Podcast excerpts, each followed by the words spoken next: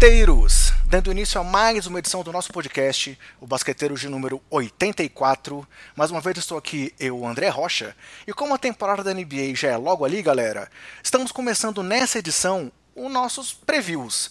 Vão ser quatro programas falando aí das expectativas de cada time para o começo da temporada, é, sendo divididos em dois programas com os times que não foram para os playoffs em 2020 e depois dois programas é, com cada um dos oito times que classificou em cada uma das conferências. E aí, galera, para esse programa de hoje, se na semana passada recebemos aqui o Renan Ronchi para falar sobre as grandes movimentações dessa off-season relâmpago que a NBA está vivendo, é, hoje temos também mais um grande convidado e mais do que um convidado, um parceiro aqui do projeto do Basqueteiros, que é o Ricardo Estabolito.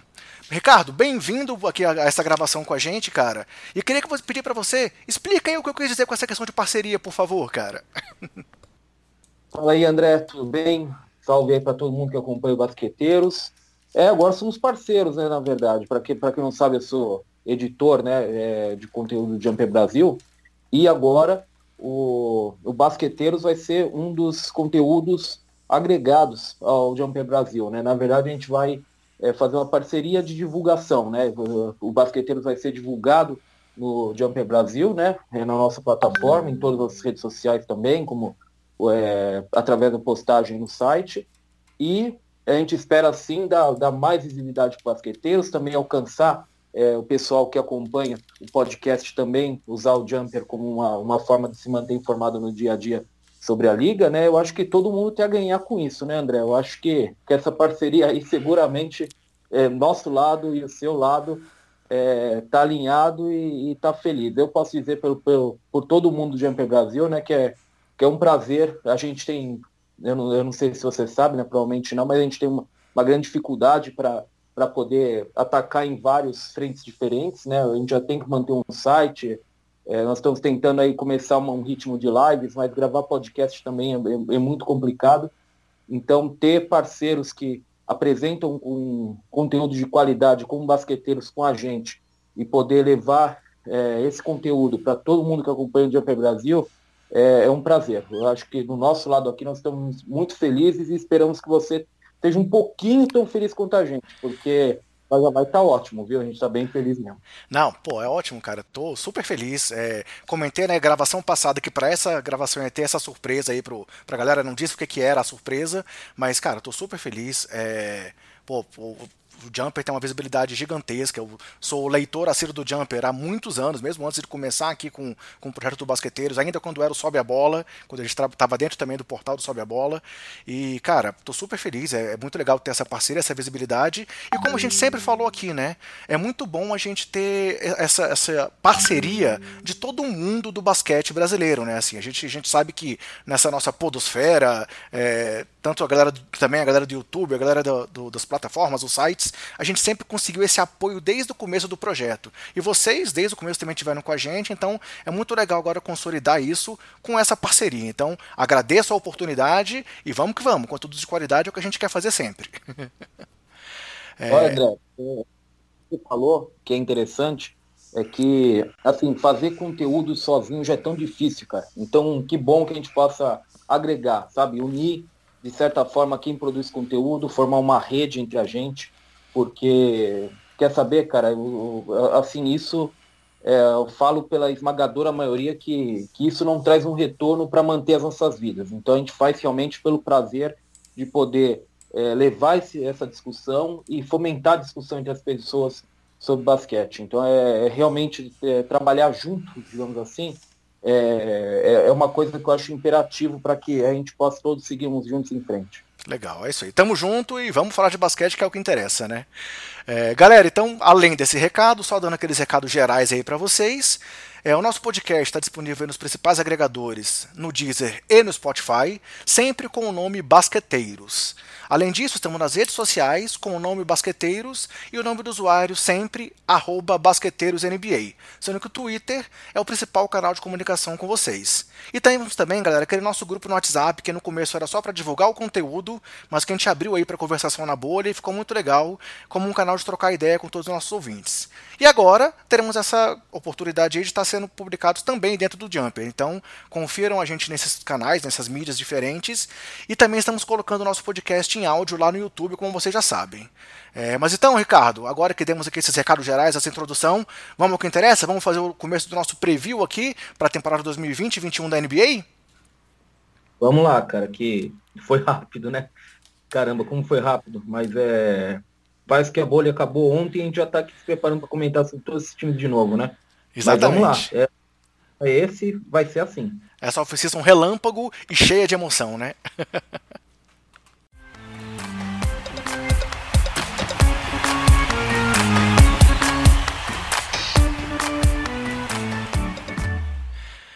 Bem, galera, então começando aqui o, o papo em si, realmente, é, a gente vai trabalhar hoje, então, citar os sete times do Oeste que não foram para os playoffs na temporada 2019-2020, que são o Memphis Grizzlies, o Phoenix Suns, o San Antonio Spurs, o Sacramento Kings, o New Orleans Pelicans, o Minnesota Timberwolves e o Golden State Warriors.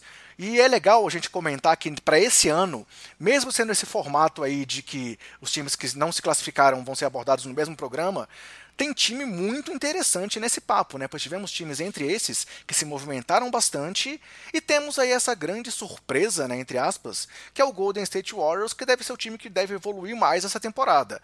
É, independente de, de, de das contratações, das adições que a franquia fez, simplesmente pelo retorno do Stephen Curry é, 100% durante todo o ano. Né? Teve a lesão do Clay Thompson, que a gente abordou na semana passada, mas é um time que também vai merecer muita atenção de todo fã de basquete.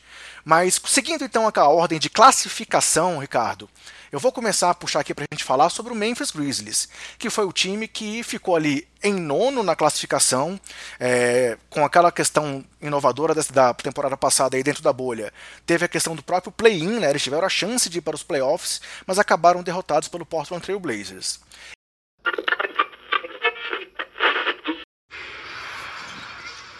Morant with a running start. Oh, oh my goodness! John Morant. 40 seconds to go in a tight game. Crosses him, going away from the basket, throws it in. E o Memphis, na temporada passada, acabou com 34 vitórias e 39 derrotas, o que deu um percentual de aproveitamento de 46%, sendo que nas últimos 10 jogos eles venceram apenas 3, ou seja, na bolha, que era entre aspas o que interessava, foi um time que decepcionou um pouco. E aí, com relação à composição do elenco para essa temporada, o time do Memphis teve muito poucas mudanças, pois o único nome que eles perderam aí nessa off-season foi o do Josh Jackson, que é um cara que realmente não era fundamental ali para a rotação. Eles acabaram renovando com o DeAnthony Melton e trouxeram o Mario Ezonina numa troca. E além disso, os reforços que eles tiveram, todos vieram via draft, que foram o Desmond Bain, o Xavier Tillman e mais alguns nomes que ainda não estão confirmados no elenco, como o Jalil Tripp e o John T. Porter. De resto, o time mantém a formação que era principal aí na temporada passada, com um provável time titular tendo Jonas Valanciunas, o Jaren Jackson Jr., que se lesionou, né? Não tem, tem que saber como é que ele vai estar tá aí, se ele vai estar tá pronto para o começo da temporada ou não. O Kyle Anderson, o Dylan Brooks e o Jamoran, que foi o calor do ano. E aí, claro, vindo do banco, teremos é, nomes como Justice, Justice Winslow, é, o próprio Brandon Clark, que foi muito bem como calor da temporada passada, o Grayson Allen, Gorg Dieng, Tyus Jones, além dos calouros, o Bane e o Tillman. E aí, Ricardo, começando então para falar do, do, do Memphis. É, primeiro, foi um pouco decepcionante o que eles conseguiram entregar dentro da bolha da NBA, não foi? Foi, André, mas eu eu, eu, assim, eu admito que foi decepcionante, mas acho que a gente tem que ver de uma outra forma também. Eu acho que foi altamente surpreendente que eles fizeram ao longo da temporada, na verdade. Então eles criaram expectativas muito altas para si mesmo. É, o Grizzlies era o grande favorito a ser o pior time do Oeste, do Oeste na última temporada. Sabe? Era um time extremamente jovem, tinha o Jamoran como segunda escolha de draft, mas ninguém estava esperando que o Jamoran fosse ser o novato do ano. Todo mundo estava muito mais empolgado em relação ao Zion Williamson, que Muita gente vai defender também que não ganhou o novato do ano porque não jogou, quase. Embora o Jamoran tenha sido espetacular, eu acho que, que assim, a temporada dele é. Seria, uma pena se ele não fosse novato do ano por causa de um Zion ainda mais espetacular, porque realmente a, a temporada que ele teve é muito digna de novato do ano, uma das melhores temporadas de novato que a gente teve em tempos recentes. É um jogador eletrizante, um jogador que foi o, o, a faísca que o Grizzlies realmente precisava, mas o Grizzlies é um time que a gente não colocava para ser o nono do Oeste. A gente colocava muito mais para ser décimo quarto, décimo quinto, para estar ali perto da última posição de fato. Então, assim, é, a gente fica com a impressão final de que a bolha é decepcionante, muito provavelmente porque o, o, desempenho antes criou expectativas muito grandes. E o Jaren Jackson também se machucou na bolha, é complicado, né? Aliás, Jaren Jackson, se eu não me engano, ele não começa a temporada jogando. E acho que já está confirmado que ele vai precisar de algumas semanas para voltar. É. Então, assim. O, pode falar, pode, pode, pode prosseguir. Legal. Então, é, o que eu acho é que assim a gente tem que moderar as expectativas. Eu acho que é o momento da gente parar um pouco e ver é, e ver se a gente encontra o meio termo, a realidade do que é o Grizzlies. O Grizzlies, a ação de mercado deles, de só renovar com jogadores periféricos que eles tinham e trazer os, os, jogadores do draft, eu acho que diz muito sobre o momento do Grizzlies. O momento do Grizzlies não é de grandes investimentos. O, o Grizzlies me parece que também não subiu a cabeça o fato de ter tido uma temporada tão boa, tão melhor do que a gente imaginava, sabe? A movimentação de mercado é muito tímida, está mantendo jogadores que, em que ele aposta. O D'Anthony Melton foi um bom reforço, foi um jogador que, que chegou e fez parte da rotação. É, o John Porter, se não me engano, já assinou um, um contrato com eles, então já está garantido na temporada. É, então, assim, é, eu acho que a gente tem que moderar as expectativas, assim como o próprio Grizzlies parece ter moderado. Porque o que o Grizzlies fez no mercado de só renovar com seus jogadores mais jovens e trazer os jogadores do draft, é, diz muito sobre um time que está ainda muito embrionário, sabe? Um time que tem ideia de que não é agora para explodir. A nona posição do Oeste, é, a gente, lógico, não, não, não quer falar assim, porque meio que minimiza, às vezes, pode dar a impressão que está minimizando, mas ela foi meio com um acidente de percurso. Não era para o Grizzlies ser tão bom tão cedo, eu acho, sabe? E, e eu acho que esse mercado aí meio que exemplifica o que eu estou querendo dizer. O Justice Winslow, que vai ter que estrear ainda, se não me engano, pelo Grizzlies, mal jogou, né? Uhum. É, ele sim é um cara interessante. Eu gosto muito dele e eu quero ver ele no Grizzlies, porque ele é muito jovem, deve ter uns 24 anos só, se não me engano. É, já está com uma extensão razoável e é um cara que, embora eu não sei exatamente como ele se encaixa com o Jamoran, é, eu gosto muito dele. Eu acho ele muito, muito bom jogador. Só que se machuca bastante, né? Esse é o problema. É, ele é um jogador bem polivalente, né? Já jogou desde de, de, armador principal até área de força. Então, realmente foi uma adição que o time teve na temporada passada e que não conseguiu colocar em quadra. É, e falando um pouco sobre o Jamoran, só para trazer as estatísticas dele dessa temporada de calor, calor surpreendente, como você falou, ele acabou com quase 18 pontos por partida, mais de 7 assistências e quase 4 rebotes nos 64 jogos, 67 jogos que ele fez. Então, realmente foi uma temporada que, ainda que muita gente defenda o Zion, eu, eu assim, assumo que eu defendi o Zion como calor do ano por todo aquele impacto que ele teve em poucos jogos, é inquestionável que o Moran foi um nome totalmente justo. E realmente é, ele carregou esse time aí de uma forma de liderança, inclusive, que muitas vezes um calor não consegue ter, né? Fora alguns nomes é, ali que não são os principais e que foram muito úteis, como o Grayson Allen, com uma defesa muito surpreendente, o Dylan Brooks, que é um cara que está crescendo ainda bastante na NBA, também é um cara muito jovem. Então, como você disse, eu concordo, é um time muito jovem, que está ainda em construção. O Valanciunas também é um cara que se encaixou perfeitamente ali na estrutura do time, e agora é realmente bola para frente e seguir o desenvolvimento dos jogadores. Então, é, concordo contigo que que bom que eles perceberam que não era o momento e não fizeram ali uma tempestade por conta de não terem conseguido chegar aos playoffs, já que no início da temporada, como você disse, é, eles não eram favoritos. E aí uma pergunta que eu quero te fazer, Ricardo. Para esse ano também, a situação não é das mais fáceis para que ele já chegue nos playoffs, né?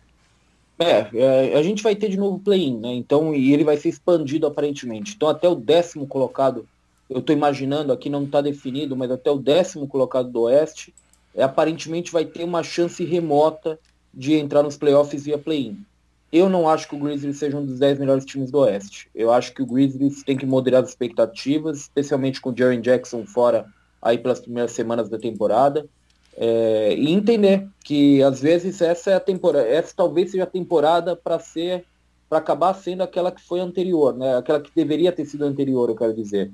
Ou seja, uma que eles vão acabar ali meio que na rabeira do Oeste talvez fazendo jogos equilibrados, talvez sendo um time num estágio de evolução um pouco melhor do que o, o seu típico time em reconstrução, mas ainda assim é, a gente tem que, tem que admitir, né? O Grizzlies foi uma boa surpresa, mas é, em linhas gerais, usando aqui o, o racional, é, eu acho que o Grizzlies não é um, um dos 10 melhores times do, do Oeste ainda, especialmente com outros times crescendo bastante, como Minnesota, como Phoenix, times que a gente vai falar, inclusive, aqui ainda. E você está é, você tá puxando um comentário racional, André, de um cara que tem uma camisa do Jamorã em casa. Então, assim, eu tô empolgado, entendeu? Mas a gente tem que ser realista também.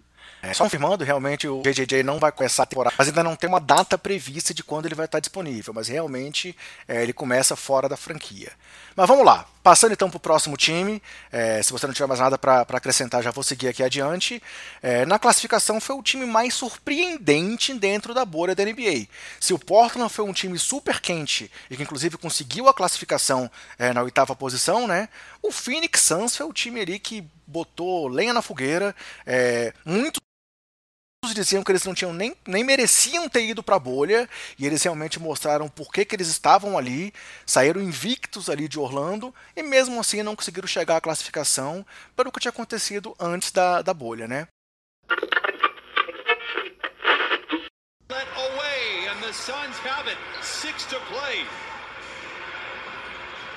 Booker, this is for the win.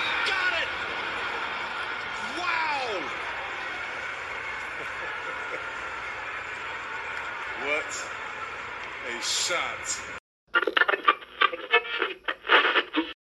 E aí a campanha do Phoenix então foi de 34 vitórias e 39 derrotas, sendo que nos últimos 10 jogos, aí incluindo um jogo fora da bolha, foram 9 vitórias e uma derrota, é, com o time realmente pegando fogo ali nos minutos finais, ou no, nos momentos finais da temporada.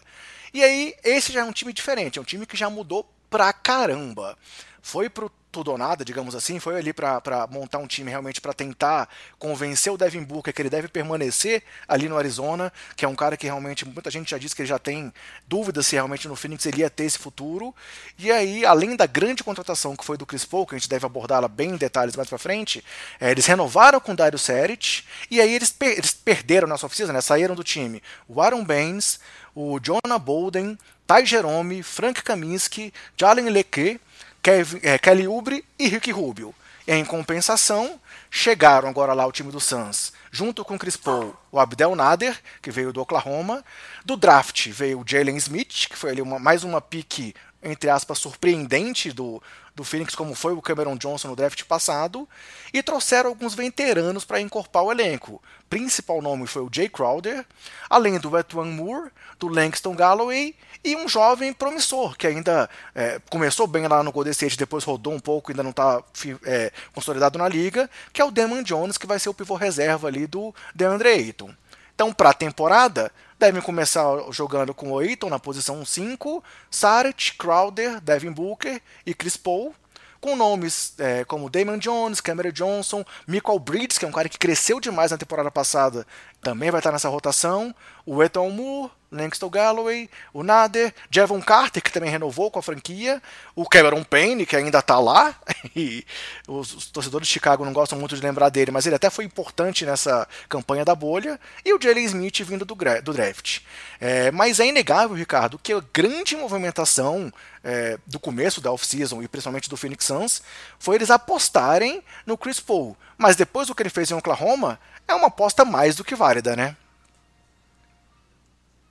Olha, eu acho que sim. Eu, eu, o que, que o Chris Paul, em essência, mostrou em Oklahoma? Ele pegou um time jovem e conseguiu guiar esse time num, jogando um basquete competitivo a ser muito melhor do que as expectativas. Eu acho que no Suns ele pega um cenário bem próximo. Assim, o, o, o Suns ele é um, tem um paralelo com o Grizzlies, mas um caminho diferente, né? Também é um time que é, é, assim surpreendeu em certo momento. O Grizzlies foi na temporada e não na bolha o Suns na bolha, mas o Phoenix é um time que já está com essa base, Aiton, Devin Booker, esses jogadores já estão há algum tempo lá. Então o, o Suns está em outro momento. O Suns tem que mostrar realmente resultados, até pelo que você disse. Já tem um Devin Booker, o Devin Booker é um astro, é um All-Star. já é um All-Star consolidado na liga, um dos melhores talentos jovens da liga. Você tem que mostrar para ele que o Santos está dando passos à frente. Então acho que assim, o Santos realmente tem que ter mais pressa de fato do que o Grizzlies para mostrar alguma coisa. E, e com, com, o Spo, acho que eles pegam um, um cara que é ideal para fazer isso funcionar. Ele já tem, você está basicamente pegando ele para mostrar o que ele fez em Oklahoma. Ser o líder, talvez não exatamente o principal pontuador do time, mas a, até no Suns eu imagino muito que o Booker vai ser isso, né? o Chris Paul já passou dessa época, mas o Chris Paul é o cara para ser a referência de, de liderança. É um jogador para ter a bola na mão, para jogar seguro, para criar bons arremessos. Eu acho que é, essa presença veterana, esse cara, esse veterano para orquestrar o time, eu acho que é muito importante para que o Suns dê o passo que ele ensaia a dar na bolha. A bolha, eu, eu relativizo um pouco, André, o resultado da bolha, porque assim, é, o Suns consegue oito vitórias em oito jogos, mas muitos desses times em algum momento é, já estavam poupando jogadores que já estavam classificados no playoff, sabe? Ou já estavam na reta final da temporada, ali nos últimos dois, três jogos, e só para o Suns importava vencer, para o outro time pouco importava, já estava garantindo os playoffs, a posição não ia mudar. Então, assim, é, eu não acho que as oito vitórias na bolha sejam é, o, o, resultado definitivo para mostrar que o Santos tem que investir e tem que ser melhor. Mas o Santos tem essa urgência porque a gente já está vendo essa base há algum tempo e ela precisa ir para algum lugar, ela precisa evoluir. Eu acho que o Santos fez muito bem no mercado para um time que está nessa posição. Jay Crowder é outro veterano que sabe é, ser uma peça complementar, então você coloca ele lá em quadra né, com o Booker, com o Chris Paul, com o DeAndre Ayton, ele pode ser o 4 aberto, ele pode ser o 3, eu acho que até hoje na NBA atual ele é mais um, um 4 mais versátil defensivamente, mas que joga aberto no ataque mas é, em linhas gerais eu gosto muito do, que, do mercado que o, que o Suns fez e eu gosto da mensagem que o Suns está passando. Eu acho que especialmente chegada do Chris Paul é, uma, é um aviso muito claro que esse time não só precisa ser melhor, ele quer ser melhor e buscou provavelmente o veterano certo para fazer um time jovem, em essência, ser mais do que um fenômeno da bolha. E eu acho legal essa profundidade que eles estão conseguindo ali nas alas, né? Porque você citou essa questão do, do Crowder jogar tanto na 3 quanto na 4, mas na verdade são pelo menos quatro nomes que fazem isso nesse elenco. O Saric também é um jogador alto, às vezes até joga na posição 5, jogou aí nesse final de temporada passada na 5 quando o Eiton não estava em quadra, mas ele também é um jogador ágil. O Cameron Johnson é um arremessador, também pode jogar de quadro aberto. O Breeds é um marcador muito eficiente, também consegue jogar nas duas posições. Então acho muito interessante a profundidade das alas que eles conseguiram. E sobre o Chris Paul, é, eu queria destacar que o Chris Paul acabou indo de, para muitos, um contrato introcável e um jogador que estava sendo ruim de elenco, criando problemas, para um cara que realmente liderou uma molecada e é isso que o Phoenix quer. E foi muito legal que o que está sendo dito por aí é que ele quis ir para Phoenix. Ele é um cara, é, é, se eu não me engano, ele tem o mesmo empresário que o Devin Booker. E no momento seguinte ao anúncio da troca, já surgiram vídeos dos dois treinando juntos. Então, é, parece que realmente o Phoenix é um time que, que vem para brigar por alguma coisa. E aí, diferente do time do Memphis, é, para mim é um time que realmente já pode sonhar com classificação. É, se a gente considerar que, no mínimo, o Oklahoma está fora dos playoffs, que é um time que estava na temporada passada e agora não vai entrar, é, diferente disso, agora o time do Phoenix é um time que está indo para dentro e que precisa realmente brigar pela classificação. E aí, você concorda com isso, Ricardo? O Phoenix realmente é um time que pode sonhar com essa última vaga, é, até com mais vantagem do que o Memphis, que a gente comentou anteriormente? Ah, sem dúvida, cara. Eu acho que, que tá bem nesse caminho mesmo. É, eu acho que o Santos, na verdade, pode ser mais do que só brigar por uma vaga. Eu acho que o Oeste a gente tem visto nos últimos tempos que ele é muito equilibrado ali as posições entre ali a quarta, quinta posição, até a terceira, terceira, quinta posição, até o oitavo. A gente está vendo ali que a diferença entre esses times nas últimas duas temporadas tem sido um jogo e meio, dois jogos, bem pouco, sabe? Então acho que o Santos até pode entrar nesse bolo aí e talvez sonhar com mano de quadro. Não estou dizendo aqui que vai conseguir, que seja o favorito para conseguir, mas eu acho que assim, a, a, diferença ali no Oeste entre você ser, historicamente, nos últimos tempos pelo menos, o sétimo e o terceiro é muito pequena. Então, é, você é o sétimo melhor time do Oeste, eu acho que o Santos tem boa chance de ser ele hoje. É, talvez a diferença dele para ser um time com mando de quadra seja bem menor do que a gente imagina, sabe? É, é, o que a tabela diz nos últimos tempos. Então acho que, não sei, talvez esteja sendo um pouco ousado demais. Mas é, realmente eu, eu, eu confio nesse Santos como um time de playoffs e, e a partir daí, lógico, o que vira é lucro, mas eu acho que pode vir um pouco mais, sabe? E eles perderam muito pouco para esse caminho, né? Pois o, o Kelly Oubre é um cara de muito potencial, mas que estava machucado e ficou fora da bolha. Então o time rendeu muito bem sem o Oubre. E o Baines também é um cara que foi muito bem no começo da temporada, principalmente, mas com a volta do Eito também passou a ser um cara secundário, né? É, sem dúvida. Eu acho que assim, são jogadores que tiveram bons momentos, mas no fim das contas, quando você vai pesar tudo, eles não são essenciais. Ou pelo menos eles não parecem ser essenciais. Então acho que o, o Sun se reforçou perdendo as peças que, entre aspas, ele podia, sabe? Outro cara que saiu o Kaminsky, que fez uma boa temporada. Sim, sim. Mas é um outro cara que também eles poderiam perder, não é um grande problema. Tanto que eles investem a décima escolha do draft, até exagera um pouquinho, né? Queimam largada, pegam um cara que eles poderiam pegar até umas 5, 7 posições abaixo na décima posição, né? É, no Jalen Smith, mas eu acho que ele é selecionado exatamente já pensando em ser, eventualmente, se o Damian Jones, que é um jogador que a gente não viu ainda né, estourar mesmo na NBA, né? É, não rolar, eu acho que o, o Jalen Smith pode ser um cara que, que eles estão apostando que pode suprir essa rotação no momento. Eu acho que o Suns se reforça bem e perde, acima de tudo, perde as peças que ele poderia perder. E, mais, e só uma coisa a mais, que você salientou muito bem, viu, André? A, as alas hoje, você ter alas versáteis é a essência de você montar um time é, moderno na NBA. E o Suns realmente criou uma, um, uma profundidade bem interessante nas alas, com Jay Crowder, com Cameron Johnson, com o Michael Bridges, que na bolha realmente foi sensacional defensivamente. É, eu acho que o Suns tem, uma, tem um time interessante em mãos, viu? Eu acho que é, é um desses times que provavelmente são candidatos a quem melhor se mexeu na, na off-season, né? nessa curtíssima off-season que a gente teve. Mas, cara, se o Bulls pôde pegar o Patrick Williams ali na posição 4, o J.L. Smith tá bom ali na posição 10 pro Phoenix. Mas vamos embora. Seguindo em frente aqui, então, o 11 colocado na temporada passada e que, pela primeira vez aí em décadas, ficou fora dos playoffs, foi o San Antonio Spurs. Spurs shooting 49%. The Knicks are as well. And here's DeJounte Murray with his third steal of the night. Hey, Murray!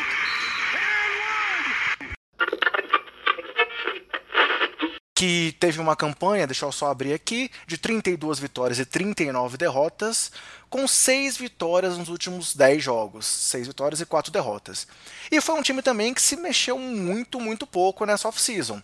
É, ainda há muita especulação aí se, a, se o DeRozan ainda pode ser trocado, se o Aldridge ainda pode ser trocado, o que, que realmente Popovich pensa aí desse futuro do elenco, que já foi bastante renovado, é uma situação bem legal, como que o time do San Antonio está aí apostando em jovens. É, agora teve um pique de loteria, mas era algo que eles não tinham aí há muitos anos. E consegue, estão conseguindo reconstruir a franquia. É, a única movimentação foi a renovação do Poto e além disso, saíram de lá o Bellinelli, que está voltando para a Europa, e o Brin Forbes, que foi para Milwaukee. E eles só trouxeram os dois nomes que eles tiveram no draft, que foram Devin Vassell e o Tree Jones. É, com isso, a princípio, o time titular não deve ter alterações. É, no final aí do, do, da campanha na bolha, o DeRozan estava jogando na posição 4, né? Então o time era Aldridge, DeRozan, Rudy Gay, Derek White e o DeJounte Murray. E do banco vem nomes como Poto, o Trey Lyles, o Lonnie Walker, o Keldon Johnson e o veterano Pat Mills, com os jovens Devin Vassell e Trey Jones entrando nessa rotação. É, primeiro, com relação ao draft, nunca duvide de quem o San Antonio escolheu, então acho que devem ser bons nomes, apesar de serem os únicos reforços do time. E a pergunta que fica então, eu acho, Ricardo, é essa: será que ainda vem mais alguma troca por aí, ou será que o San Antonio vai continuar, entre aspas, morrendo com o DeRozan e o Aldridge na mão, cara?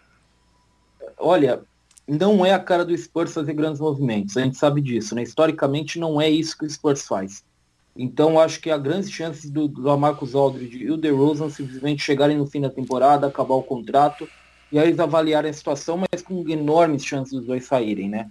É, porque simplesmente o Spurs não é esse time. O Spurs teve uma. Até a gente acompanhou nas últimas semanas, né, André? E teve uma especulação muito forte antes do draft que o Spurs estava preparando algo grande. E, e, o Lucas Pastore, que a gente conhece, torcedor do Spurs, né? Ele foi o primeiro a tirar sarro num grupo que eu, que eu tava quando postava. a gente conhece que o Spurs não vai fazer isso. E o que, que deu, aconteceu no draft? Não fez, não fez nada, ficou na dele. Esse é o Spurs. E eu acho que o Spurs, é, é até estranho de falar isso depois de mais de duas décadas indo direto para os playoffs. Mas eu acho que o Spurs está muito mais próximo do que o Memphis está fazendo agora do que o Suns, pegando os dois times que a gente está vendo, que a gente comentou agora. O Spurs é um time que provavelmente na bolha botou os jovens para jogar, que não é um costume do Popovich. Teve bons resultados, foi um time, foi um time legal de se assistir, né? O que nem sempre a gente pode falar do Spurs. É, lógico que a gente gosta de basquete, o Spurs joga um basquete muito disciplinado, é a forma de jogarem, mas houve vários times nesses últimos anos que não eram times exatamente empolgantes. O Spurs joga basquete, a gente pode até resumir assim, né? Exatamente, cara. É, então, assim, é, esse time da bolha foi interessante assistir porque era jovem, tinha um pouco mais de vitalidade, até que a gente está acostumado a ver no Spurs, que é um time essencialmente veterano na maior parte do tempo, né?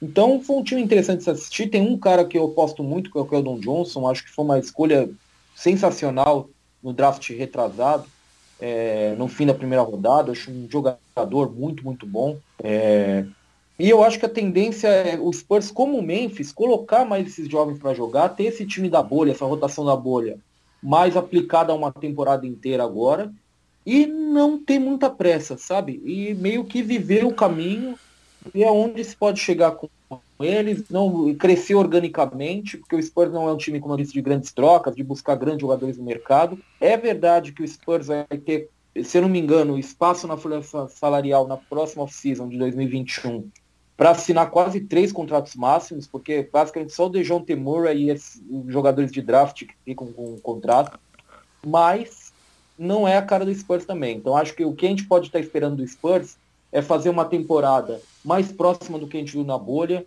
com botando os jovens para jogar, colocando eles para testar, vendo um time até mais animado.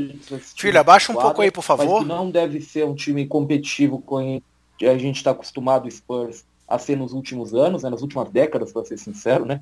Mas e, e na próxima off-season, provavelmente entrando no mercado não para contratar grandes jogadores, mas provavelmente para absorver contratos para outros times, sabe? E conseguir acumular ativos para fazer uma reconstrução mais próxima do que o Spurs costuma fazer, acertando no draft, desenvolvendo jogadores. Foi assim que eles chegaram a Tim Duncan, Manu Ginobili, Tony Parker, eu acho que o caminho é esse. Para a próxima geração vitoriosa do Spurs, eu acho que o caminho tem que ser esse, André. É assim que eles trabalham, né? É, você falou do Keldon Johnson, eu gosto muito dele também, e eu gosto muito do Lonnie Walker também. É, também é um, assim, no modelo Spurs, é um cara que começou com poucos minutos, com pouco tempo de rotação, e que agora, quando teve espaço, contribuiu bastante. E é isso que eu espero também aí do Vassell, e inclusive o Tri Jones, cara, é um cara que já, já, já Muita gente não esperava muita coisa dele no draft, acabou caindo muito de posições. Mas eu até peguei ele num draft aí de um fantasy, porque eu acho que se tá no Spurs é um cara que merece ser olhado com carinho. Então, é, concordo Bom. contigo que deve ser um time a evoluir muito. E uma coisa que você comentou é bem legal, porque ninguém fala do, do espaço salarial do San Antonio. Claro, pela característica da história da franquia, não é um time que se aposta muito no, em movimentações do agentes livres, como você disse. Mas vai que eles conseguem um grande nome também aí no, no tão falada tão falado é, mercado de 2021 ou de 2022. Realmente é uma coisa que a gente tem que ficar de olho, né? É, você tem que estar aberto à possibilidade. Eu acho que o que os times estão fazendo agora, André, que você está vendo, Miami, por exemplo, estava até pouco tempo antes da, da renovação do, do Adebayo, que teve que acontecer, né, da extensão prévia, é, né, mas o, outros times também que estão apostando nesse mercado de 2021, é, eles estão se mantendo abertos à possibilidade. Então, se alguém quiser assinar comigo, eu tô lá. Eu, eu tô lá pronto para conseguir pegar esse grande jogador, esse grande contrato, absorver ele e, e partimos daí. E conseguimos um astro. Então, assim, pro Spurs não costuma ser o caminho. Mas se alguém quiser, você está pronto para a possibilidade. O Spurs tem alguns atrativos que, que mesmo numa situação ruim, mesmo não sendo um time dos mais competitivos hoje, eles estão lá. O Popovich está lá, eu não sei até quando, o Popovich já tem mais de 70 anos, né? Mas ele está lá e é um técnico muito respeitado, talvez o maior técnico da história da liga, né? Você tem é, um, uma, um corpo gerencial que, embora não tenha sido 100% certeiro nos últimos anos, tem muita história, com o Arce Bilford à frente. É, é uma franquia que, quando tem times competitivos, nunca se privou da possibilidade de lutar para vencer. Então, quando tinha condições de competir por título, sempre competiu mesmo. É, você nunca viu o Spurs, por exemplo, abrindo mão de jogadores como costumava o Thunder, quando tinha chance de ser campeão, é, só por causa de questão salarial. Quando eles estão lá para vencer, eles costumam investir. É, não costuma ser tanto assim, não costuma ser sempre, mas eles estão dispostos a investir no time certo. Então o esporte tem alguma coisinha ali que pode atrair. E, e no fim das contas, você tem que estar pronto para a oportunidade. Se ela aparecer, você agarra. É, e essa questão da cultura vencedora realmente é uma coisa muito muito presente ali. Assim como o Phoenix ano passado, o Monte Williams batia muito nessa tecla de que eles estavam na bolha para mostrar a que vieram, o San Antonio é um time que nunca nunca bate essa bandeira. E sobre essa questão dessa transição da, dentro da cultura, o que deu errado lá tem nome, né? Foi o Kawhi pedir para sair. É, senão realmente o time ainda teria um grande astro aí nessa transição e poderia seguir nesse caminho de, de reformulação constante, digamos assim, que é uma característica da franquia. Mas seguindo em frente, então, o 12 colocado na temporada passada foi talvez aí um dos times mais disfuncionais da liga, é, que ainda bem perderam, tiraram o Divat ali do, do front office, mas ainda é um time bastante questionável nas suas movimentações, que é o Sacramento Kings.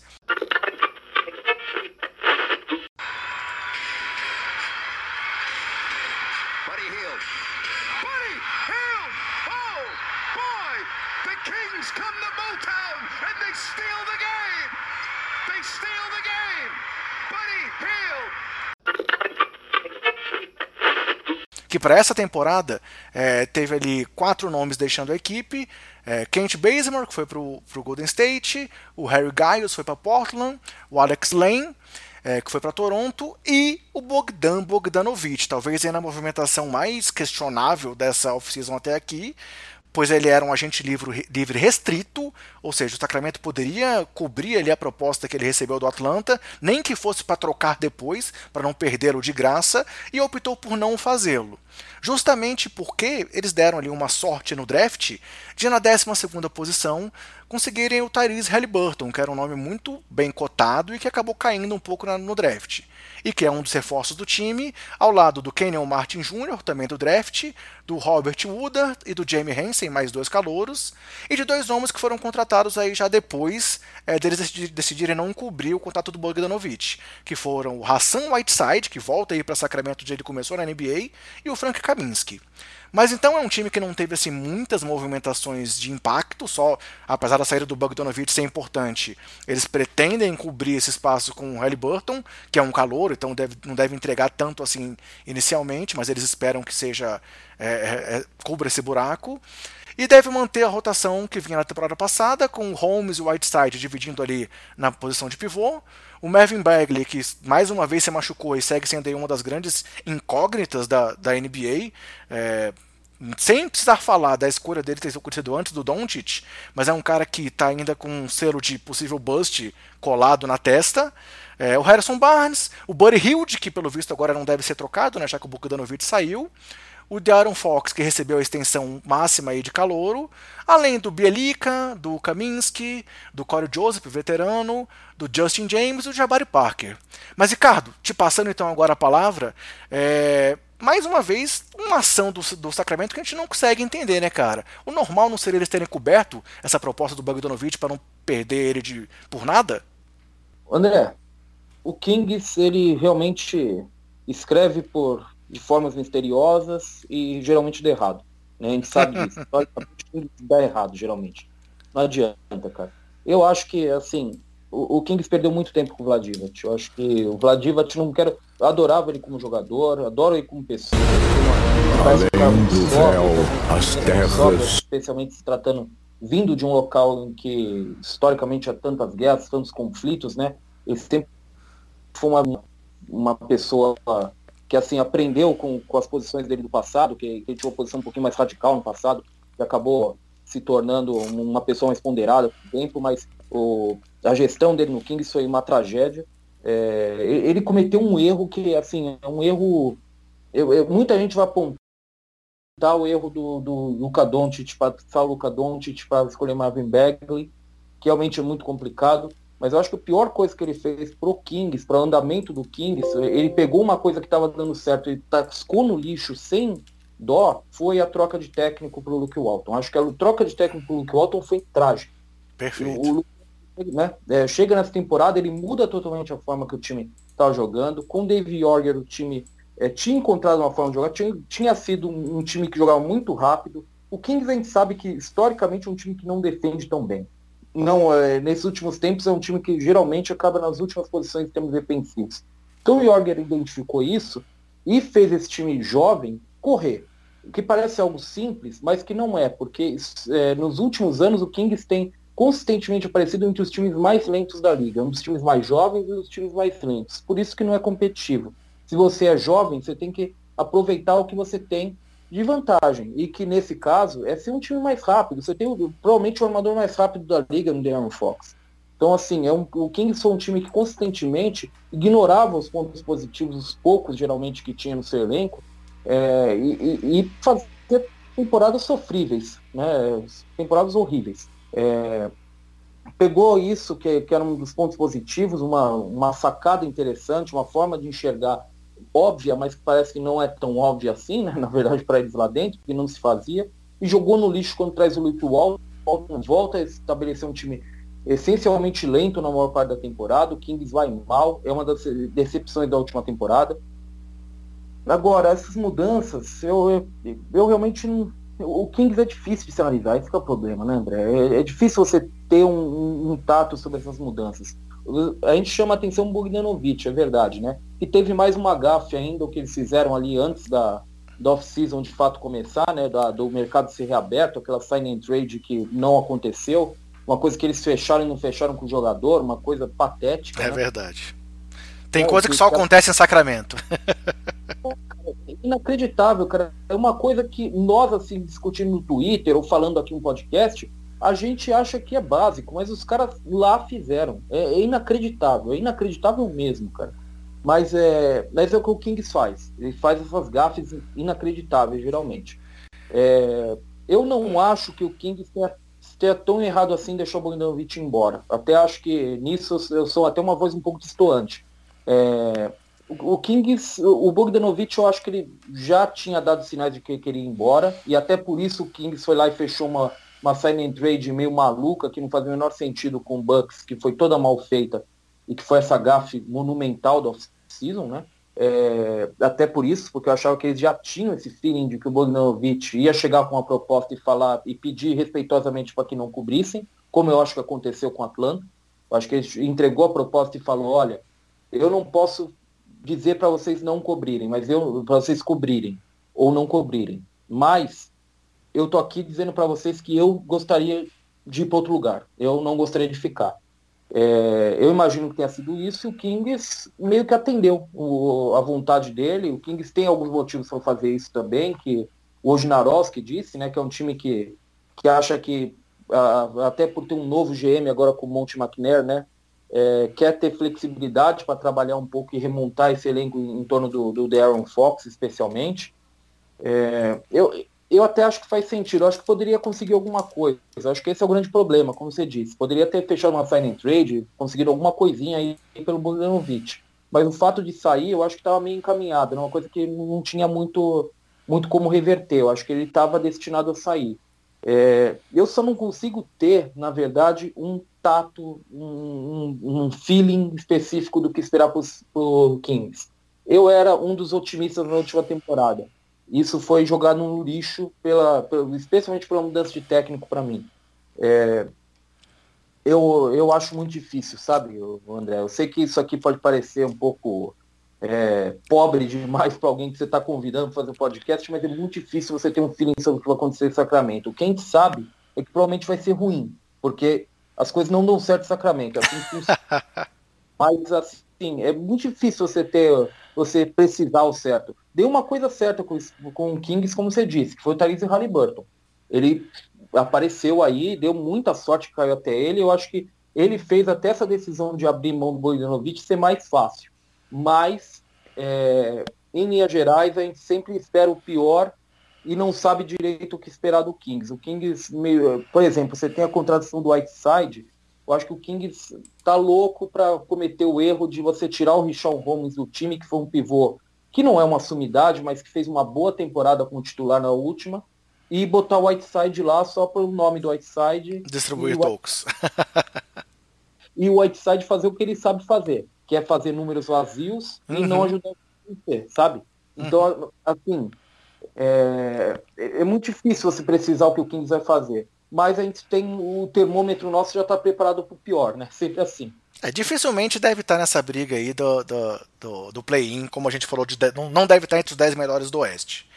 É, mas indo em frente, então, o 13º colocado da temporada passada foi o New Orleans Pelicans, que também foi um time que a gente pode dizer que, pela expectativa que foi criada é, com relação ao Zion, claro, muito influenciada, né, não alcançar o resultado, pela própria questão física do Zion Williamson, mas assim, foi um time que muita gente apostava já que com a molecada brigaria por playoff. E acabou caindo aí no final até a 13 terceira posição.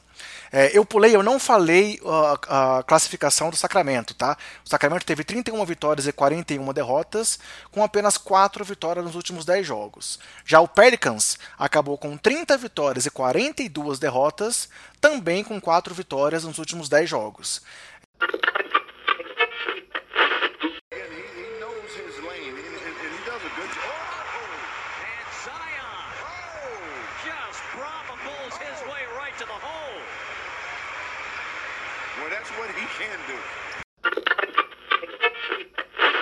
É, e aí, o Pelicans teve algumas movimentações para nessa off-season. A principal delas é a saída do Drew Holiday, né, que era um cara já muito identificado com a franquia e que se eles já tinham perdido, é, é, é, é assim, perdeu essa identificação com a saída do Drew Holiday, eles também perderam Derek Favors, que voltou para Utah, Frank Jackson, Etuan Moore e o Jalil Okafor.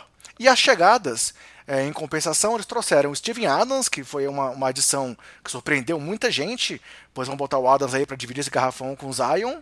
Trouxeram o Eric Bledson na troca lá em que eles é, mandaram o Rodney para o Bucks. O Willie Hernan Gomes também vai reforçar a rotação.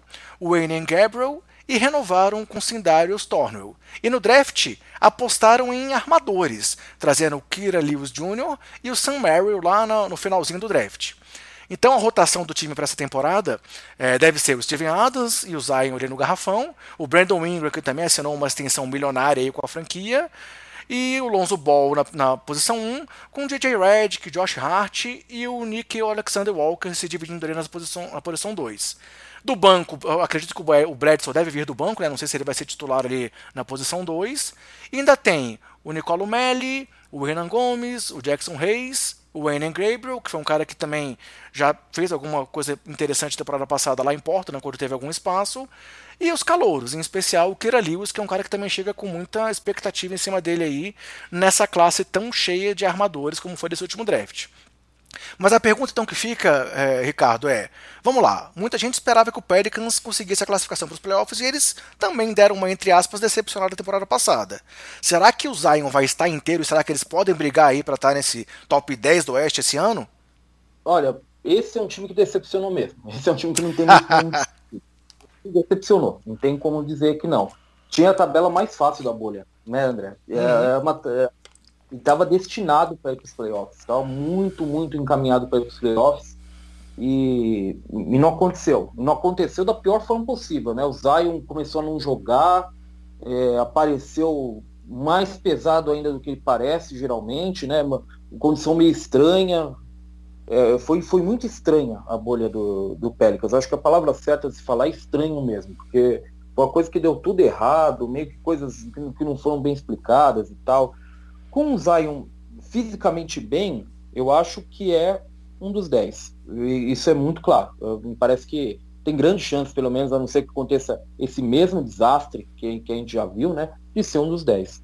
É, mas eu, eu acho que o que o Pelicans fez, e que pode parecer um pouco, um que, que assim, é, piorou, mas que era um pouco previsível, ele deu uma limpada no elenco dele, né? Ele tem muita gente jovem, tem muita escolha de draft, como você disse, com muito jogador jovem, escolhido no último ou no penúltimo draft. Isso encabeçado, lógico, pelo Zion Williamson. E tem esse contrato milionário do Brandon Ingram, que chegou a hora de pagar o cara e teve que pagar. Então acho que limpou os Etomors do elenco, sabe? Jalil Jocapor, esse jogador o elenco foram meio que limpando para abrir caminho para os moleques, para abrir caminho para Kira Lewis, que respondeu nesse draft, que é um cara que é, pode fisicamente não estar tá pronto para jogar, mas ele impõe velocidade, e eu acho que esse time correndo pode ser muito interessante.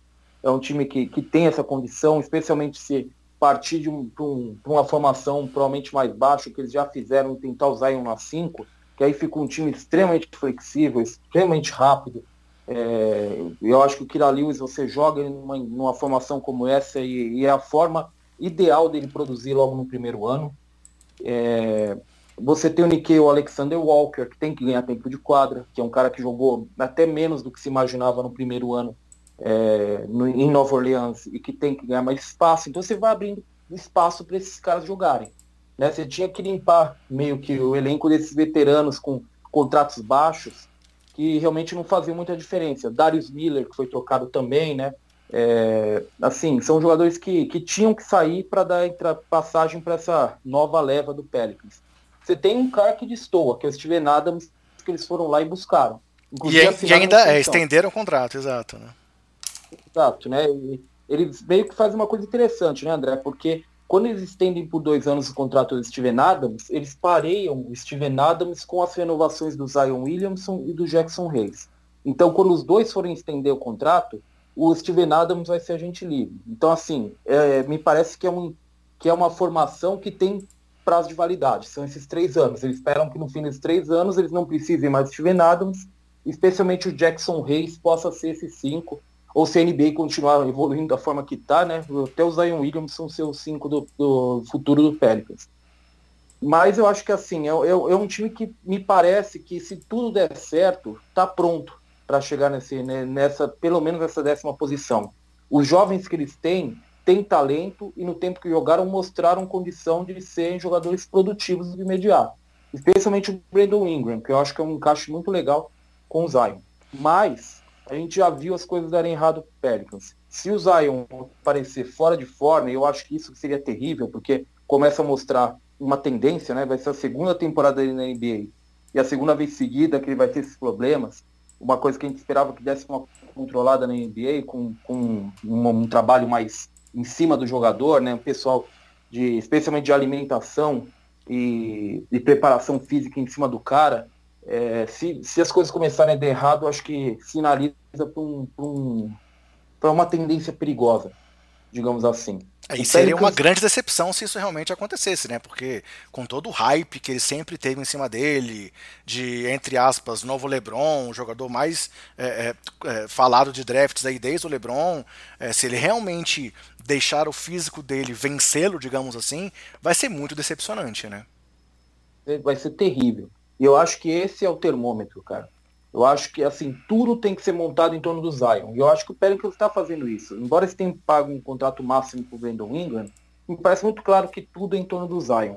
Se o Zion der errado, se o Zion tiver esses problemas, eu acho que o Pelicans está em mais perigo do que parece. Porque o projeto é em torno dele. Né? O, o time, o futuro é em torno dele.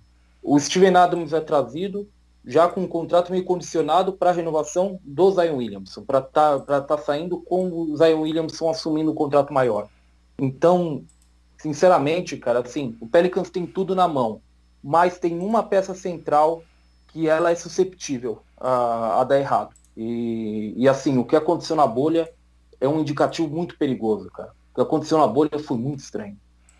É, concordo contigo. Realmente o time está sendo totalmente construído em torno do Zion. E se por acaso vier uma decepção aí pela frente, vai ser algo de muito, muito impacto aí até para o futuro da franquia. Mas eu quero acreditar que isso não vai acontecer. Eu realmente fui um dos caras que entrou muito no, no hype do Zion aí.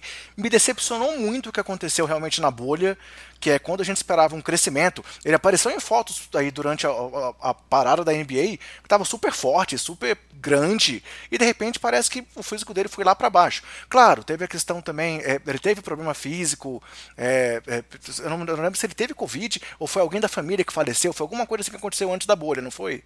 Você lembra, não? Eu não lembro exatamente, mas ele teve que sair da bolha. É isso. Verdade. Então isso pode ter impactado. Claro, foi uma temporada atípica para todo mundo. E agora é a hora realmente dele mostrar que a expectativa era devida. Então já é um time que eu concordo contigo. Eles podem estar aí à frente, é, principalmente do Sacramento, mas até mesmo do Memphis, na briga aí por alguma coisa maior na temporada. Indo então, oh, diga. É, só, só uma última coisa, o Zion, Perfeito. você falou o Zion tem uma foto que ele aparece de máscara, né? Exatamente. Ah, de tal que o homem. O homem, você, você olha para aquilo e fala, pronto, o homem tá tinindo. O homem vem para vem pra matar.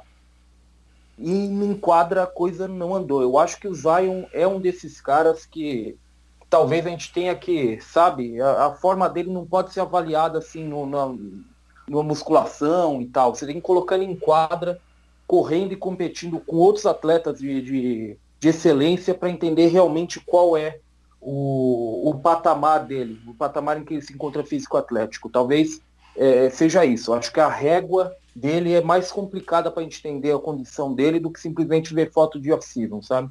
Legal, legal.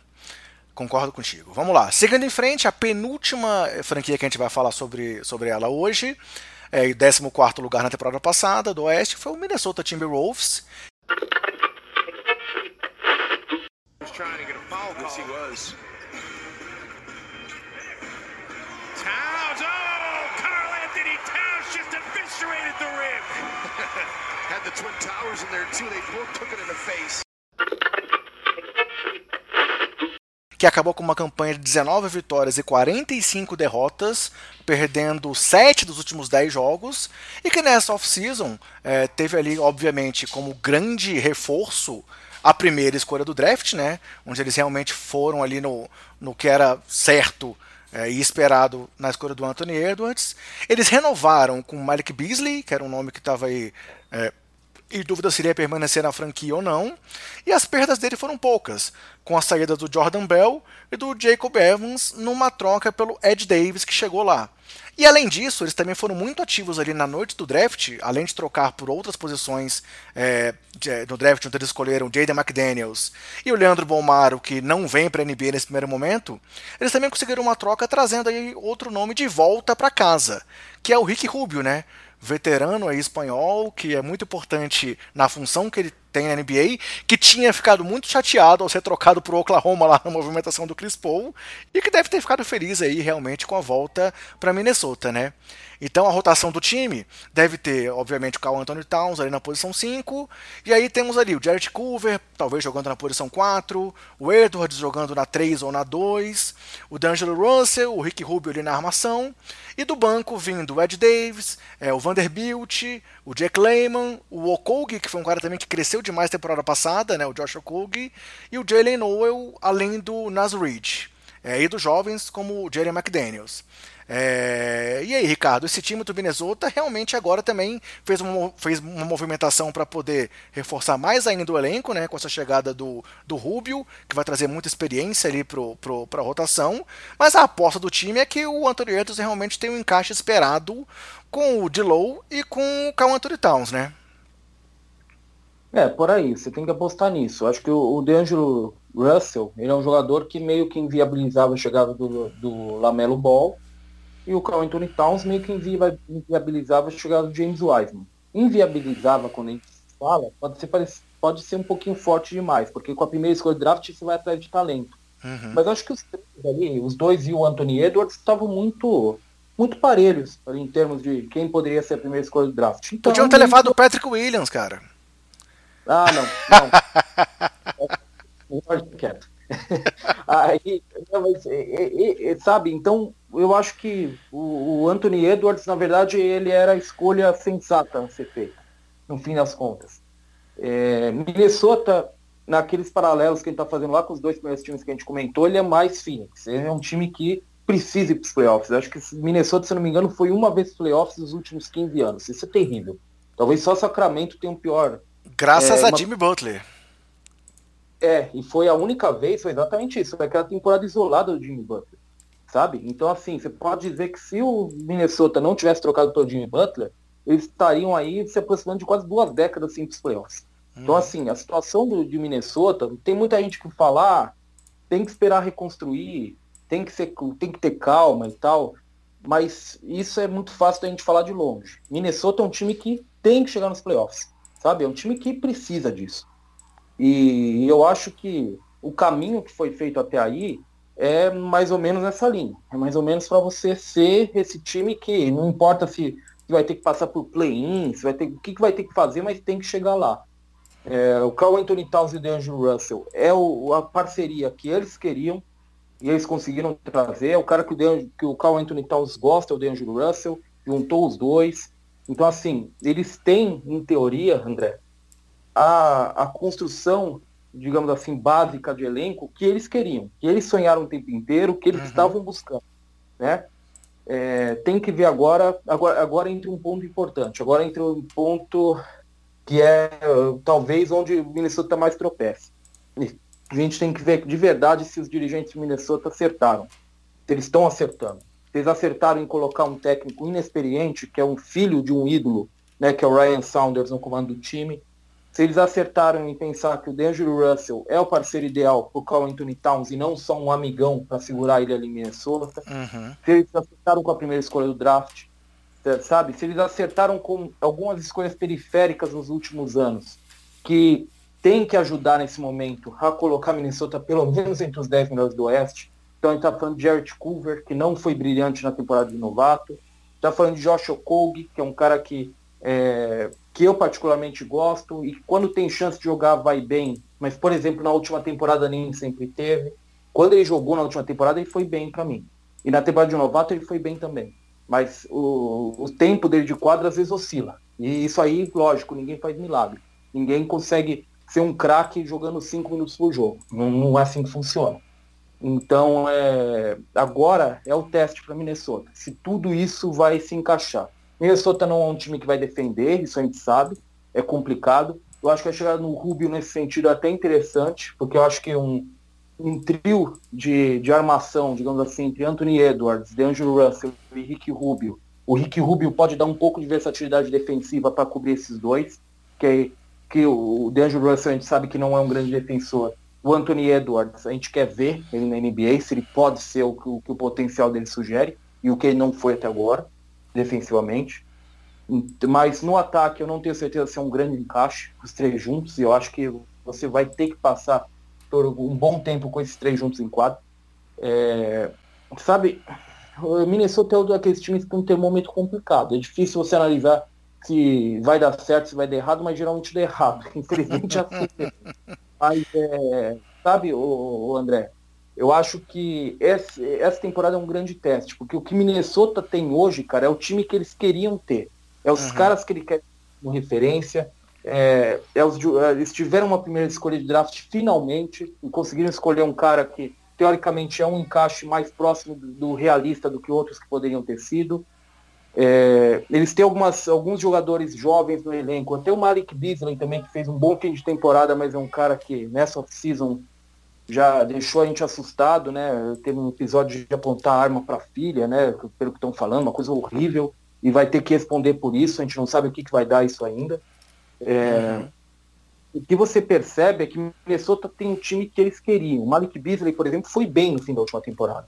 Ele é um sexto jogador ideal para esse time. Ou até um titular, se eventualmente as coisas andarem dessa forma, o Anthony Edwards não começar tão bem, sabe?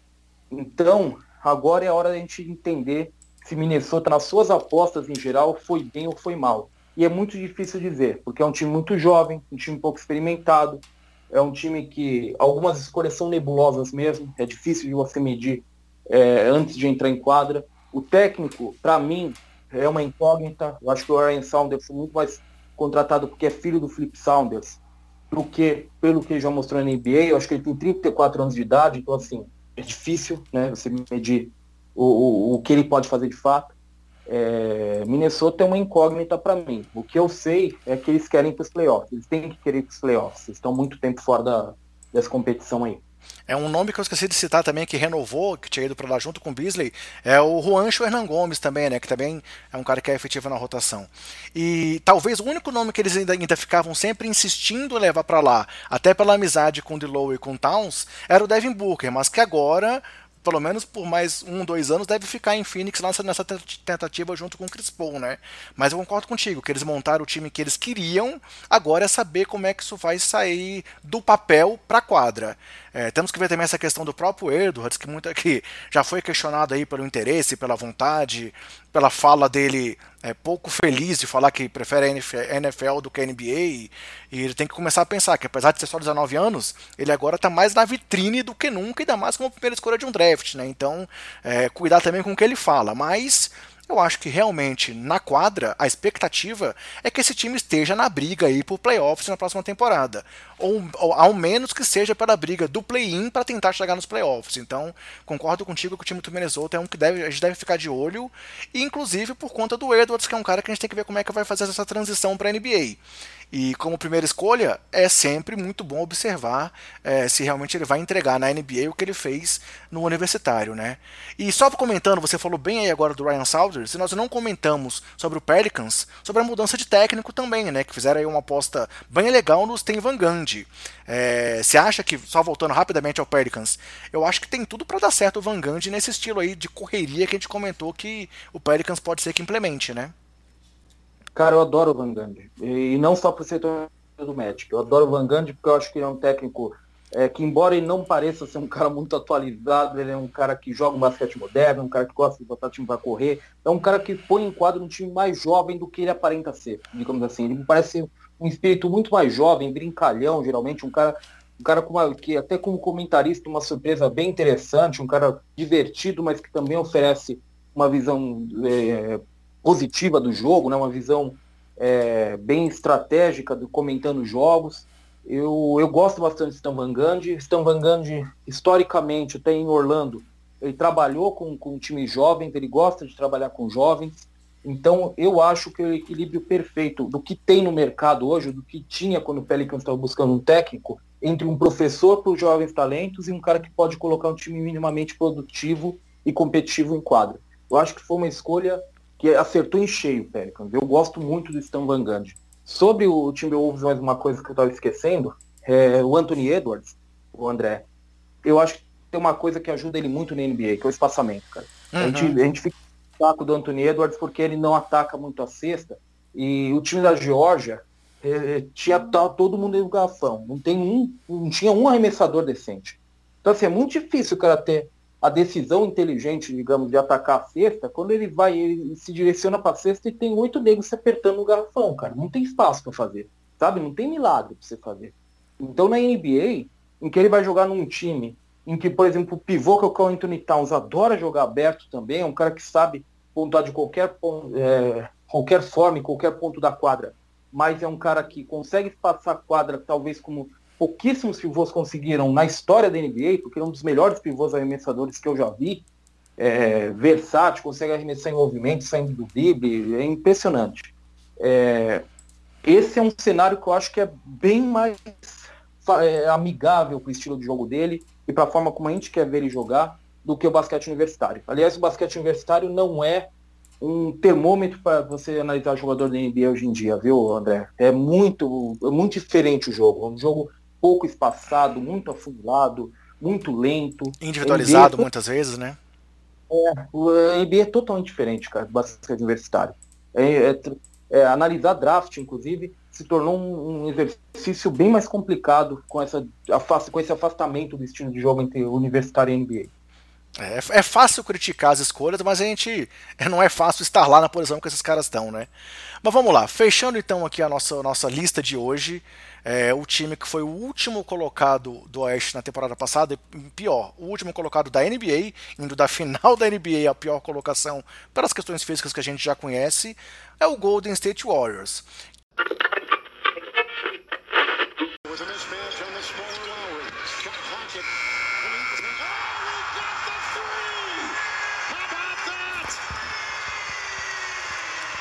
Seven up and run by Golden State.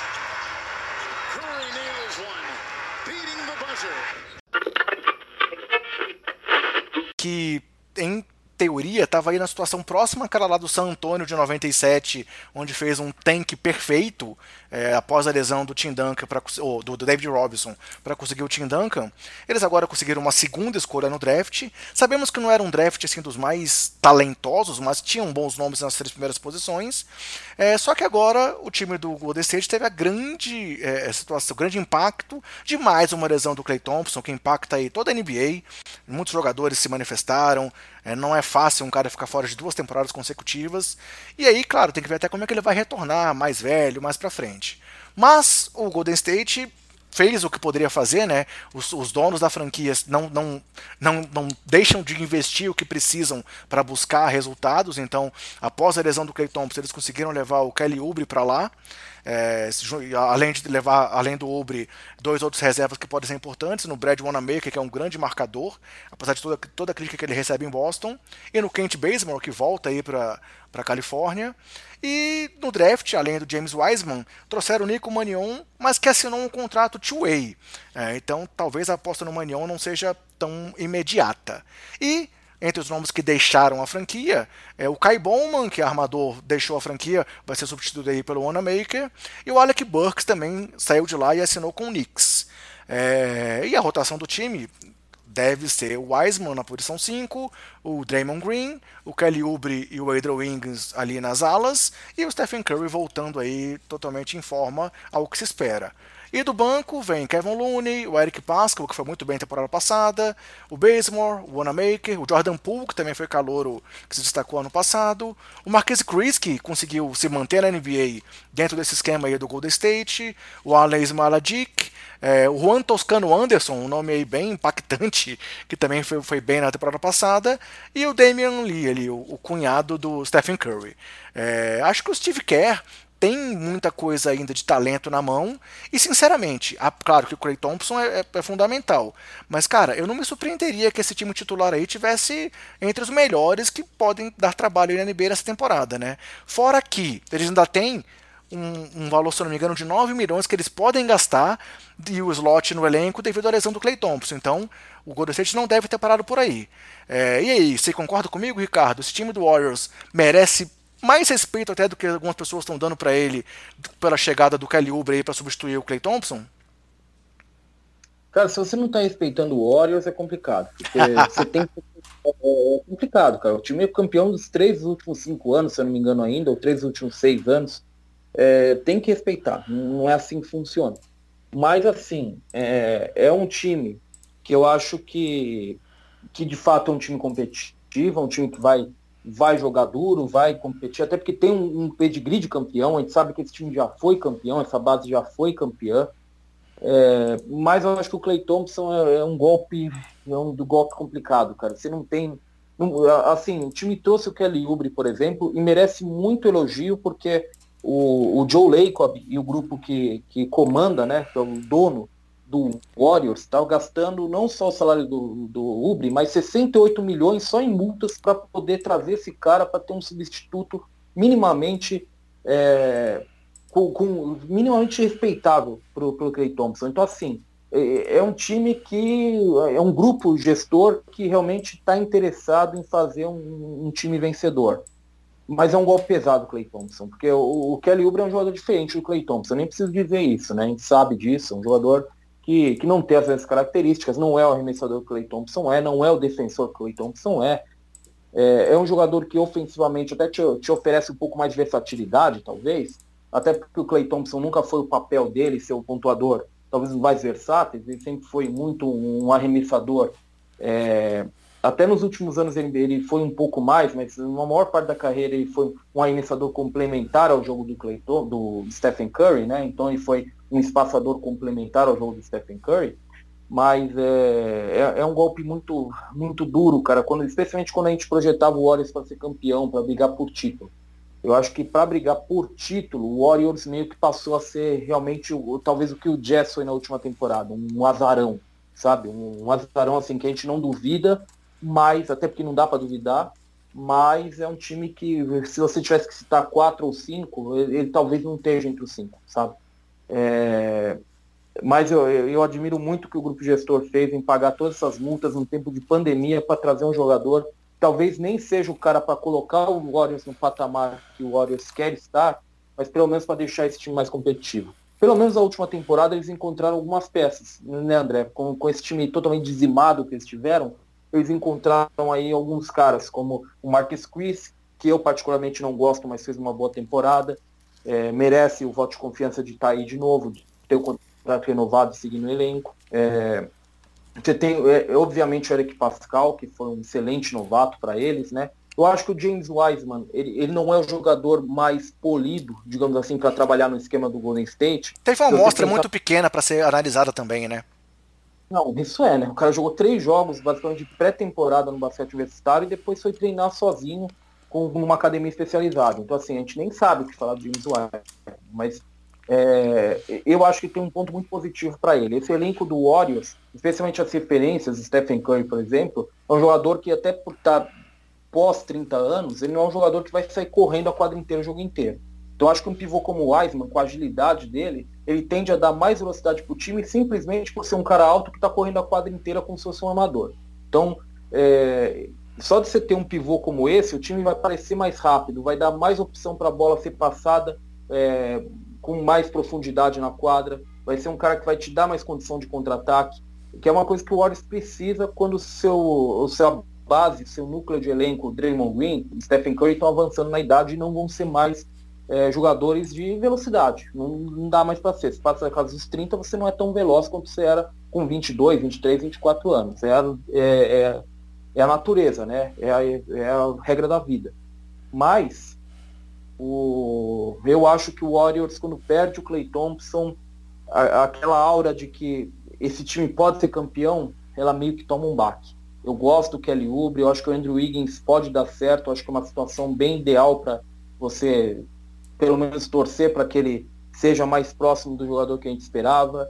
Eu acho que o Wiseman é um encaixe interessante, o Draymond Green jogando com, com caras como esse em torno dele. É muito diferente do Draymond Green da última temporada, que tinha que ser a referência. Ele não é esse jogador.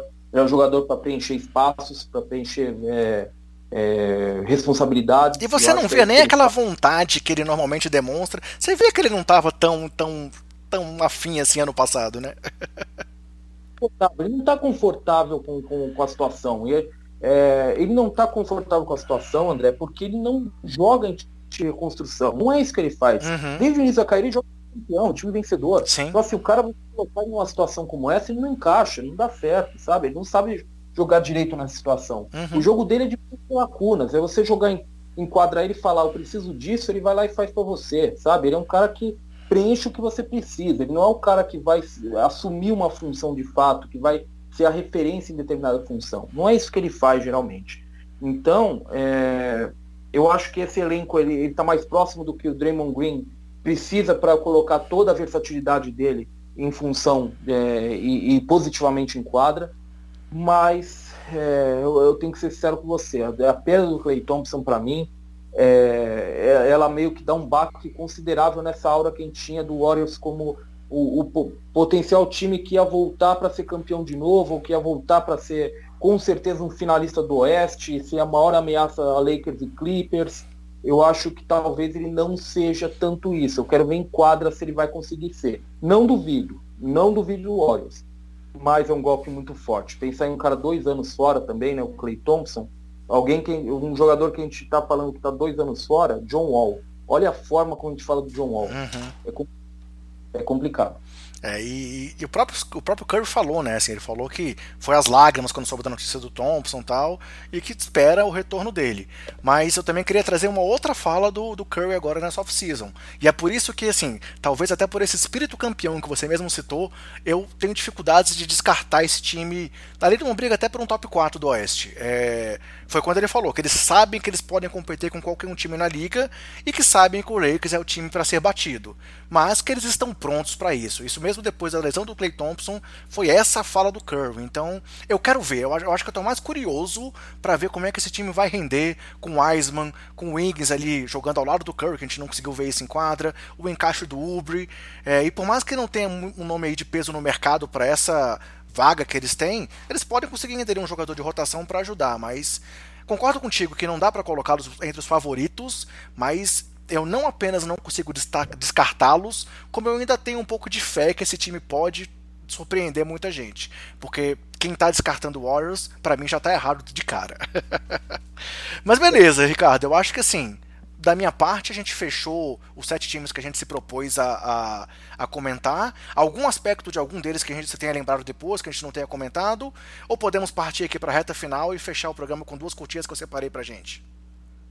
Só uma última coisa sobre o Warriors que eu queria falar. Essa, essa exceção é, criada pela lesão do Clay Thompson de 9,3 ou 9,6 milhões, né, que é uma DPE, né, uma Disable Player Option, uhum. Exception, é, ela pode ser usada ao longo da temporada. Então, Sim. assim, eles podem não contratar agora, mas talvez na trade deadline, por exemplo. Alguém que tenha sido que... dispensado, né? Exatamente. Eles podem ou achar que alguém que está disponível no mercado nessa faixa de preço pode ser a última peça, e uhum. eles vão lá e absorvem. Lógico, vai ter um custo muito caro, vai ser mais aí 50 milhões em multas provavelmente. Mas a gente está vendo aí que o, o Joe Lacob e o grupo dele não, não tem muito pudor em gastar, não. Se o time tiver chance de ser campeão, eles vão gastar. Legal.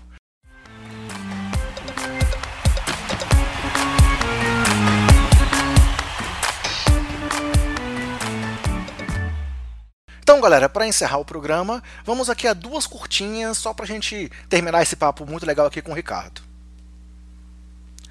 E a primeira curtinha, Ricardo, que eu trouxe é só para a gente comentar que saiu o calendário da pré-temporada, né? Cada franquia vai jogar quatro partidas, iniciando no dia 11 de dezembro. É, ou seja, se o dia 22 já parecia muito próximo, dia 11 está mais próximo ainda. Então, realmente a NBA já está logo ali, né? E pelo que eu vi, a maioria das franquias vai enfrentar é, nas quatro partidas apenas duas equipes. Não sei se você, se você viu alguma exceção a essa regra, mas eu achei que ficou bem legal, porque ficou bem conciso, como tudo nessa off-season, é, a tabela da, da pré-temporada, né? É, o que dá para fazer. Eu acho que, assim, em linhas gerais, eles estão fazendo um bom trabalho tentando criar um calendário que faça sentido nesse cenário que a gente está, né? O sentido, o sentido mesmo seria parar, mas o, o a NBA não pode parar, né? O, o, o, mercado, os negócios, a gente sabe que não param. Então, ninguém vai ficar sem. A gente já viu, né? Os jogadores queriam mais tempo de off-season, quando falaram em reduzir o salário deles, eles pararam e falaram, tá legal, de volta dia 22, então vai ser assim. Então é, a gente sabe como a coisa funciona, como a roda gira. Então acho que dentro dessa situação aí é o calendário que, que mais faz sentido. Acho que o padrão é esse mesmo, pelo que eu vi, o, o André, dois jogos, meio que nas proximidades, né, com, com franquias uhum. nada para time inicialmente fazer viagens muito longas e tal. Já começando com Lakers e Clippers, né? E, e o, o, reencontro aí do Harrell com a, com a franquia que ele acabou de deixar. É, e a segunda curtinha que eu trouxe é a confirmação, já era muito claro, muito esperado, de que não teremos All-Star Game nessa temporada, com o Indianapolis recebendo o jogo em 2024. Eles iam ter o jogo agora em 2021 e vão receber em 2024. Isso era mais do que normal nesse calendário tão enxuto que a gente vai ter, né?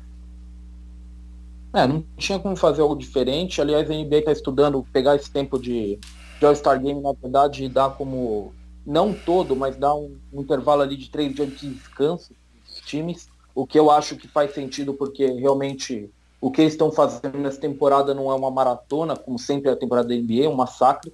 Eles estão realmente fazendo um, algo, um calendário com 70 dias no fim da última temporada, um calendário super conciso, com quatro meses o time jogando 60, 66 vezes, 70 vezes, sabe? Então acho que assim, é dentro do massacre do que a temporada do NBA está se desenhando, cara, isso aí é o mais lógico a ser feito. Eu só espero que pelo menos eles peguem esse, esse período do All-Star Game e peguem ali dois, três dias e falem, ó, não teremos jogos nesses três dias, cada um vai para o seu canto, descansa aí um pouquinho, faz um treino, alguma coisa, porque, sinceramente, André, do jeito que tá, do jeito que se desenha, Deus sabe quem vai estar tá saudável em fevereiro, viu, para jogar, porque é muito, muito, muito massacrante essa temporada.